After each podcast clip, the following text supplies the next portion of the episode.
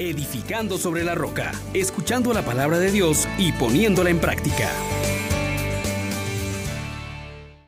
Bienvenidos mis hermanos, que Dios Todopoderoso y rico en misericordia, por su Hijo Jesucristo, cuya venida en carne creemos y cuyo retorno glorioso esperamos, en este tiempo de Adviento nos bendiga y nos colme de su gracia. Hoy iniciamos este tiempo maravilloso del Adviento.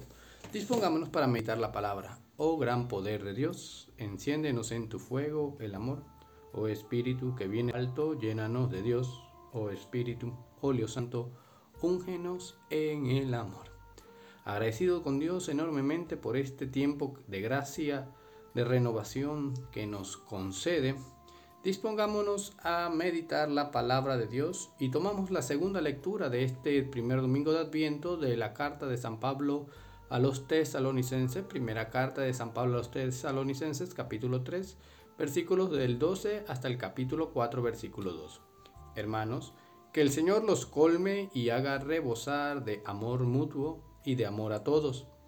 Lo mismo que nosotros los amamos a ustedes y que afiance así sus corazones de modo que se presenten ante Dios nuestro Padre, santos e irreprochables en la venida de nuestro Señor Jesús, con todos sus santos. Por lo demás, hermanos, les rogamos y exhortamos en el Señor Jesús, ya han aprendido de nosotros cómo comportarse para agradar a Dios, pues compórtense así y sigan adelante pues ya conocen las instrucciones que les dimos en nombre del Señor Jesús. Palabra de Dios. Te alabamos, Señor.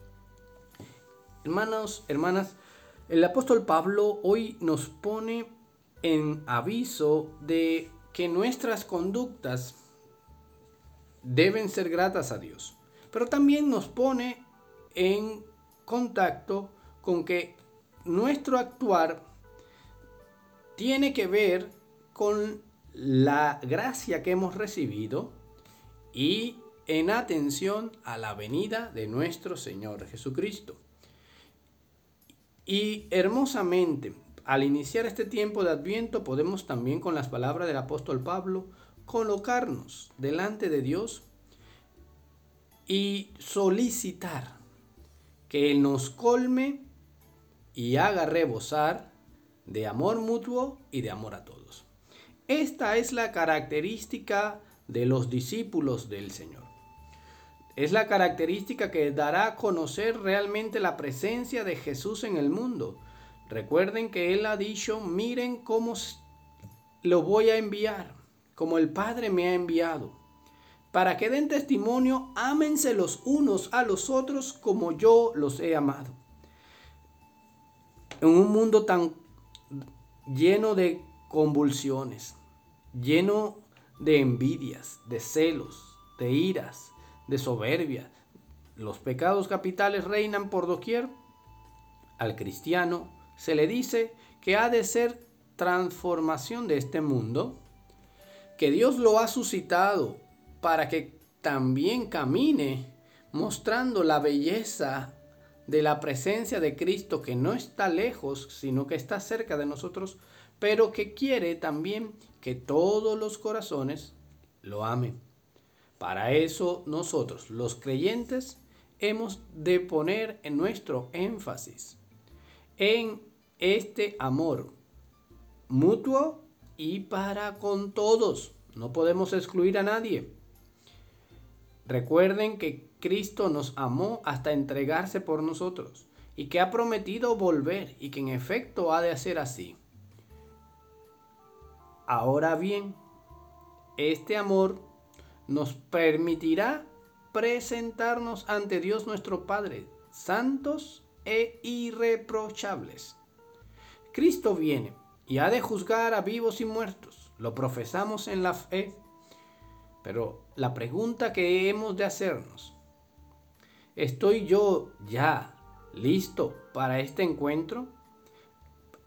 Ya sé que el examen es en el amor. ¿Qué tanto estoy amando? Pues mi hermano, mi hermana, al iniciar este nuevo año litúrgico, renueva tu proyecto de vida, renueva tus relaciones, perdonando a los que te han ofendido, buscando a los que se han alejado, y que puedas en todo momento proclamar las grandezas del Señor. Pidámosle como dice el salmista, Señor, enséñame tus caminos, instruyeme en tus sendas, haz que camine con lealtad, enséñame, porque tú eres mi Dios y Salvador. Que Dios, nuestro Padre, rico en misericordia, esté colmándolos a cada uno en este tiempo de adviento de su maravillosa gracia y de salvación. Digámosle con fe, Dios Todopoderoso, aviva en tus fieles, al comenzar el adviento, el deseo de salir al encuentro de Cristo que viene, acompañados por las buenas obras, las de misericordia, para que colocados un día a su derecha, merezcamos poseer el reino eterno. Por Jesucristo, nuestro Señor, que contigo vive y reina en la unidad del Espíritu Santo y es Dios por los siglos de los siglos. Amén. Amén.